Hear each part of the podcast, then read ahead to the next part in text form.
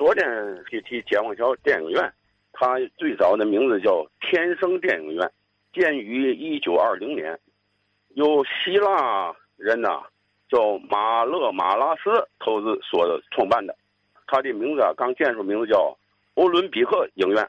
该影院为希腊古典建筑，门呐为旋转式转门，屋顶为半圆式，墙壁和屋顶装饰有优美的石膏浮雕，圆字形地板花纹相对，上铺地毯，坐席为弹簧软皮座椅，能容纳七百余名观众。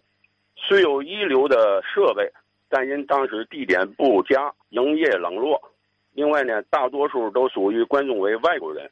每当放映影片休息期间呢，都有这个华丽的外国手琴家演奏助兴。楼上还有一个梦想咖啡馆。另外呢，这个天生电影院呢，楼顶啊还开设了天生屋顶花园跳舞场。一九四六年的二月，由胡文林出资租赁该影院。解放后呢，曾一度改为印刷厂。一九五七年十一月，改建后重新开幕。更名为解放桥影院，它建筑啊特特别黑，它你一进去，门洞子也也比较小。昨天有一位女士提到了，他这个影院跟那个还有一个影院深光电影院，就是现在的曙光电影院，也是这个希腊人马勒马拉斯建的。他们父子啊，他一个人可能在天津是小居了多年。他们父子二十年代啊从事影视界吧。嗯，我现在想说说啊，民主这个。七十年代、八十年代啊，它底下特别洼。我们有时候上那儿看戏去，啊一到下雨天过不去啊。当时有啊，有小推车推上人，有三轮车把这三轮人推到影院去。当时我记得有两毛的，给一毛钱的。记得在六十年代的时候啊，还有大马车把人给拉过去，给个一两毛钱。还有我一个看戏的经历啊，粉碎四人帮以后，有一次我到民族剧院看，可能是一个评剧演唱会。当时呢，我和影院的经理我挺熟，我就进了后台了。这一天呢，有一个唱评剧的老艺术家叫啊仙灵霞，最后他登台了，在文革当中啊，可能受迫害了，瘫痪了，走不了道。